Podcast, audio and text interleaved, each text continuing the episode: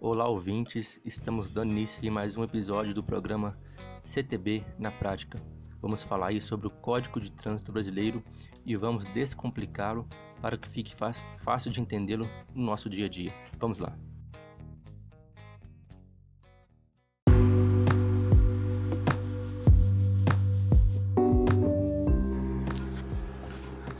Olá, ouvintes! A partir deste momento, estamos começando em mais um episódio do programa CTB na Prática.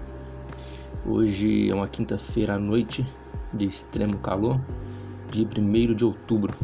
Vamos dar sequência aí nos artigos do Código de Trânsito Brasileiro.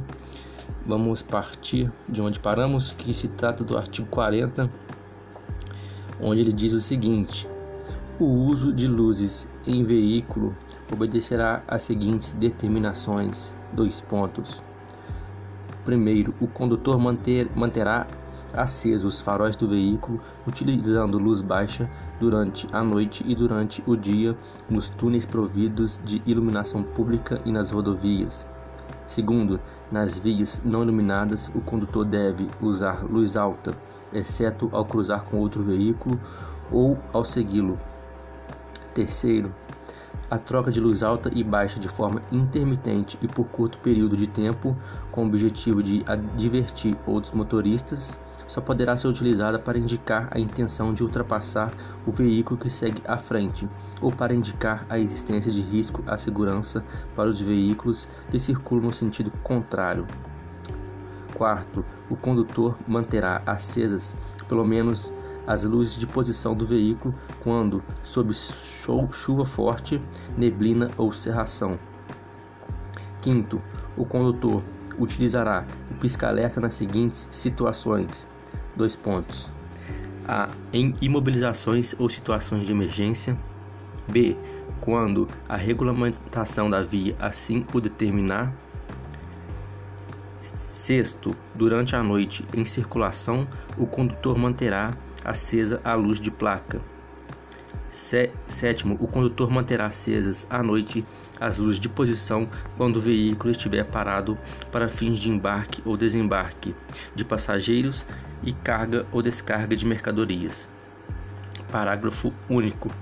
Os veículos de transporte coletivo regular de passageiros, quando circularem em faixas próprias a eles destinadas, e os ciclos motorizados deverão utilizar-se de farol de luz baixa durante o dia e a noite.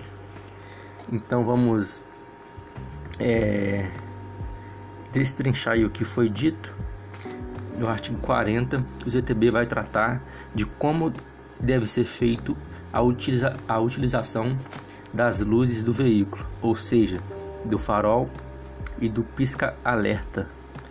É, mais uma vez aí o CTB ele vai enfatizar questões de segurança, ou seja, tudo que foi dito aqui no CTB é para trazer maior segurança para motoristas e pedestres.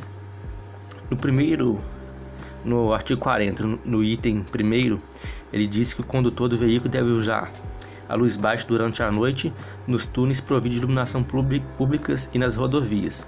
Para quem já possui habilitação e para quem já possui uma certa experiência no trânsito e pegando aí rodovias, isso aí é muito comum. Você vai ver aí que os motoristas, principalmente em rodovias, é, já tem o hábito de ao ligar o veículo, ligar, automaticamente ligar o farol, pegou rodovia, geralmente usa-se o farol alto, porque a rodovia não possui iluminação pública. E ao cruzar com o veículo sentido contrário, automaticamente você vai fazer o que? Baixar o seu farol para não ofuscar a visão do condutor que vem em sentido contrário e ao se aproximar de um veículo que está no mesmo sentido que o seu, você ele automaticamente também estará usando a luz alta, você vai diminuir a luz do seu veículo para não ofuscar a visão do mesmo, porque nos retrovisores, se o seu farol estiver alto, você vai prejudicar a visão do motorista que está à sua frente. E ele traz os demais itens como deve ser feita a utilização das luzes no sentido de aquele pisca se dá é, alternar, né? Alternar farol alto e baixo, ele diz aqui enfaticamente que só pode ser feito para você é, demonstrar o veículo que está à frente do seu a intenção de ultrapassá-lo ou para você sinalizar o veículo que vem em sentido contrário um certo perigo eminente na via. Talvez você passou por um local onde tem animal na pista, tem acidente, ou a pista está escorregadia, você dá aquele sinal, aquele sinal intermitente do farol alto e baixo para advertir quem vem no sentido contrário. Por, mais uma vez, por questão de segurança, para que esse condutor diminua a velocidade e tome os devidos cuidados. Ele diz também a questão da utilização é, do pisca-alerta. Ele diz que só poderá ser utilizado em situações de emergência ou quando a via permitir através da sinalização. Como que isso se dá na prática? Quem já infelizmente teve contato com um acidente de trânsito, você imagina a seguinte situação: você está dirigindo seu veículo e você, o veículo que está na sua frente faz uma parada brusca e você dirigindo aí com não com a devida atenção, não está guardando a distância de segurança, você colide com o veículo da frente, na traseira dele. Automaticamente, na maioria dos motoristas, principalmente que já tem certa experiência, vai de imediato acionar a pisca-alerta para atentar ou para indicar quem estiver atrás que existe uma situação de emergência. Esse, esse tipo de exemplo vale para tudo, para atropelamento, para via aí com buracos, qualquer tipo do gênero de emergência para você sinalizar quem vier atrás que deve se reduzir a velocidade e tomar o devido cuidado. Ou também a, a sinalização muitas vezes pede que o motorista utilize o pisca-alerta. Quem já tem uma certa experiência no trânsito, em questão de estacionamento, muitas vezes ele pede é, que o que o local onde está sinalizado com a placa é, estacionamento, que é a placa de regulamentação R1, ela vai pedir é, obrigatório o pisca-alerta e ele vai trazer embaixo a informação de tempo, por exemplo, é, estacionamento é, 10 minutos, limite tolerante 10 minutos e com, com o pisca-alerta aceso. Se o condutor parar ali e não acender o pisca-alerta, automaticamente estará cometendo a infração. E se o condutor, em qualquer tipo de situação, a que não ser essa que foi citada, ligar o pisca-alerta, também estará cometendo infração de trânsito. É, futuramente iremos falar sobre ela, que é a utilização do pisca-alerta é, sem a devida necessidade em local não permitido ou fora da situação de emergência. Isso é muito comum na, nas grandes cidades aí. Você vê aquele motorista que para em local proibido o local não é propício para estacionar, ele para o carro e liga o pisca-alerta e sai ali para fazer o que ele tem intenção de fazer. Por exemplo, ele vai lá na padaria comprar um pão, ou ele vai na casa lotérica pagar uma conta e ele pensa que se ligar o pisca-alerta ali por aqueles minutos, ele não estará não estaria cometendo infração de trânsito, mas ele se engana que vai estar cometendo duas infrações que é de estacionar em local não proibido e de utilizar o pisca-alerta também em local não permitido em situação não permitida aí pelo CTB. Ele diz também aí uma outra coisa que é muito importante de enfatizar ah, no seu parágrafo único que os veículos de transporte coletivo de passageiros e os ciclos motorizados deverão utilizar as farol de luz baixa durante o dia e durante a noite, ou seja, aquele aqueles ônibus que transportam aí passageiros é, no interior das, das cidades e as motos, motocicletas, motonetas também deverão utilizar o farol aceso durante o dia e obviamente durante a noite. Para quem já tem costume e experiência em, em pilotar motocicleta, principalmente onde eu vejo o maior problema é se você estiver dirigindo conduzindo aí sua moto em sentido contrário ou no mesmo sentido que um veículo este não estiver com a luz acesa, mesmo que durante o dia, você não tem aquela noção de espaço. Eu já tive uma experiência nesse sentido, que eu estava conduzindo a motocicleta e o veículo que vinha no sentido contrário, ele estava parado, não tinha nenhum tipo de iluminação neste veículo, é, isso era durante o dia. E ele, de um movimento brusco, rapidamente saiu daquela condição de estacionamento e tomou a via, quase acertando a minha motocicleta que, que transitava em sentido contrário. Ou seja, o que eu quero dizer com isso? Se o farol daquele veículo estivesse aceso, ou pelo menos estivesse indicado com o, o, a luz aí, a luz aí, o pisca-alerta não, a luz indicador, a seta, se tivesse indicado que iria é, dar movimentar o veículo, eu teria tomado o devido espaço para que ele pudesse fazer a manobra e não traria insegurança ao trânsito. É, provavelmente outras pessoas já devem ter passado por situações similares. É só para ressaltar que a condição de utilização de farol aceso mesmo durante o dia traz mais segurança ao trânsito, é, porque você tem, tem aquela noção de distância e de e saber qual veículo de fato está andando e qual está estacionado, que muitas vezes você se depara com o veículo parado ou estacionado com as luzes todas apagadas, ao você passar do lado dele, ele, ele do nada joga o veículo na sua direção. Isso aí pode causar acidentes. Então por hoje nós vamos aí terminar o artigo 40 do, do CTB, que tratou das luzes de veículos. E no próximo programa nós vamos continuar do artigo 41 do CTB.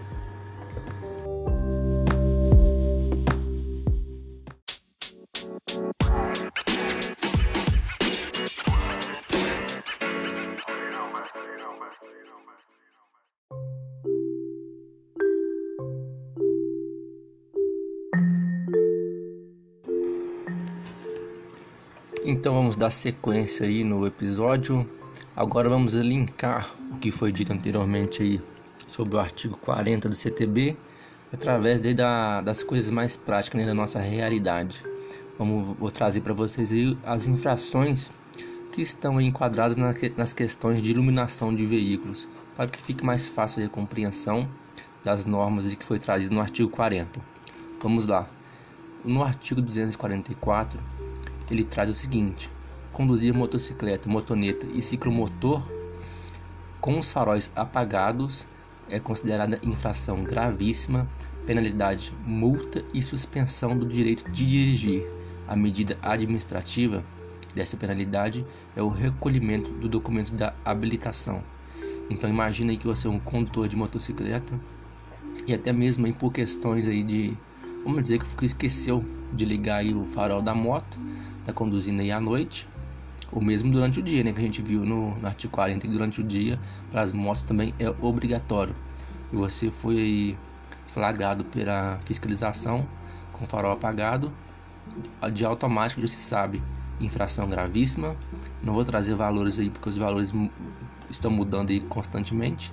Então para não ficar obsoleto o episódio, só ficar atento aí que vai ser gravíssima para o, o período que estiver vigente penalidade é uma multa e suspensão do direito de dirigir. Então, você é habilitado, vai ter o direito de dirigir suspenso e vai ter recolhido aí sua habilitação de imediato. Vamos dar sequência. No artigo 230, lá no seu inciso 23, ele traz aí é, conduzir veículo com o equipamento do sistema de iluminação e de sinalização alterados é infração grave penalidade é multa, medida administrativa, retenção do veículo para regularização. Uma outra situação, você está dirigindo aí seu carro e imagine que este carro está aí com o sistema de iluminação dele, o farol, alterado. É muito comum a gente ver aí tal do farol de xenon, farol de LED e coisas do gênero. E se considera também, dependendo aí, né, da, da lei que estiver vigente das das normas do CONTRAN, se considera uma alteração do sistema de iluminação do veículo. Aqueles, aqueles veículos que traz também questão de, de LED, de neon, de coisa e tal. Principalmente o pessoal mais jovem que gosta disso. Vai levar uma multa e vai ter o veículo retido para regularização. Mas fique ciente que essa regularização tem que ser feita no local e de imediato. Provavelmente quem anda com veículo nesse tipo de situação não vai conseguir regularizar o veículo de imediato, porque isso vai requerer ferramentas e conhecimento, pelo menos da elétrica do veículo, como provavelmente não vai ser regularizado de imediato, o veículo pode ser retido no pátio, ou seja, ele vai ser guinchado aí, como a gente dizia no popular, vai ser guinchado, vai ser removido para que lá seja feita a tal da regularização. É, vamos dar sequência. Lá no seu inciso 22 também, é, não, já, foi, já foi dito, desculpa. Vamos dar sequência. No, artigo 249, mais um exemplo aí. Deixar de manter acesas à noite as luzes de, de posição quando o veículo estiver parado para fins de embarque ou desembarque de passageiros, carga ou descarga de mercadorias, infração média, penalidade, multa. Ou seja, para o veículo, para o passageiro entre né, no veículo ou desça, ou para que seja feita a carga e descarga de mercadorias, geralmente vai se tratar de caminhões aí, ou de, de veículos de carga, tem que deixar acesa as luzes de posição, porque se for flagrado pela fiscalização, infração média e penalidade é a multa. Vamos dar sequência, artigo 232 também mais uma infração aí, transitar com o farol desregulado ou com facho de luz alta de forma a perturbar a visão de outro condutor. É o que foi dito lá no artigo no artigo 40, a questão do farol alto aí que perturba a visão do condutor que vem em sentido contrário ou que está à frente, né? Infração grave, penalidade multa, medida administrativa, retenção do veículo para regularização. Se for questão de farol alto, vai ser retido aí. Eu só baixar o farol, não tem muita o que ser feito, mas se o farol estiver desregulado, como diz aqui, transitar com o farol desregulado, aí, aí vai dar um, uma canseira a mais aí para o motorista, porque se este não souber como regular o farol, a medida administrativa é retenção do veículo. Não, não regularizou, o veículo pode ser conduz... o veículo pode ser aí, como a gente disse anteriormente, guinchado, pode ser removido para o pátio. Além aí da do pessoa ter que ir a pé, tem as questões financeiras, né, quando envolve remoção, pagar a questão da remoção, diária de pátio, coisa e tal. Artigo 251 e traz o seguinte: utilizar as luzes do veículo, dois pontos. Primeiro, o pisca-alerta, exceto em imobilizações ou situações de emergência. Como foi dito anteriormente, o pisca-alerta deve ser usado somente em situações de emergência ou quando a sinalização da via exigir. É uma infração. Vamos, vamos lá. Segundo, baixa, e alta de forma intermitente, exceto nas situações, dois pontos a curtos intervalos quando for conveniente ao advertir o outro condutor que se tem propósito de ultrapassá-lo. B. Em imobilizações ou situações de emergência como advertência, utilizando pisca-alerta. E C. Quando a sinalização de regulamentação da via determinar o uso do pisca-alerta. O que foi dito anteriormente, aqui traz a, as infrações aí envolvendo o pisca-alerta, a infração é de natureza média, penalidade, multa. Não tem muito o que ser dito, é isso mesmo que, que está escrito. Vamos dar sequência. Lá no artigo 224, ele traz o seguinte: fazer o uso do faixo de luz alta dos faróis em vias providas de iluminação pública. Infração leve, penalidade, multa. Ou seja, está conduzindo seu veículo, o local tem iluminação pública, né? geralmente via urbana, o farol tem que ser baixo senão vai trazer aquele problema que foi dito anteriormente, que é ofuscar a visão do condutor que está à frente ou do que vem em sentido contrário. Para evitar esse tipo de situação, existe essa, esse tipo de enquadramento de infração. É, vamos lá, no artigo 250 diz o seguinte: quando o veículo estiver em movimento, primeiro, deixar de manter acesa a luz baixa infração. Segundo, vamos retornar e falei errado Artigo 250. Quando o veículo estiver em movimento, primeiro deixar de manter acesa a luz baixa. Vai trazer aqui as situações durante a noite. Deixar de manter, de manter acesa a luz baixa. B. De dia nos túneis providos de iluminação pública e nas rodovias.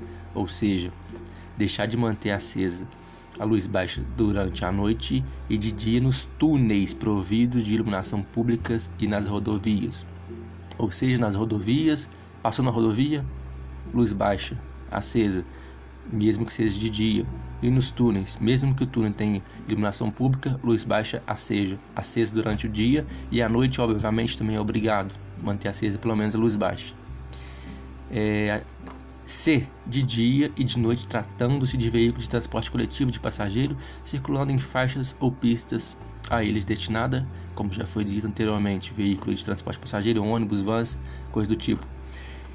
D. De dia e de noite, tratando-se de ciclomotores. A questão que eu disse aí, as motocicletas tem que ter farol aceso de dia e de noite. Inciso segundo aí, deixar de manter acesas pelo menos luzes de posição sob, sob chuva forte, neblina ou cerração. Inciso terceiro, deixar de manter a placa traseira iluminada à noite, aquelas duas luzes que tem na placa. Se tiver queimada, também infração. E todos esses, esses itens que foi citado aí é infração de natureza média, penalidade, multa. Eu trouxe esses exemplos para ficar mais fácil a compreensão do que foi dito anteriormente sobre o artigo 240 para a compreensão aí de exemplos do nosso dia a dia. E para que para quem não conhecia acabou de ter conhecimento não não foi perda de tempo. Agradeço a todos aí que cumpriu o programa até aqui. O e-mail para tirar dúvida para é, vamos dizer assim para fazer qualquer tipo aí de de crítica, de elogio, de sugestão, estamos abertos aí a ouvi-los. O e-mail vai estar na descrição do programa. Agradeço a todos. Até mais.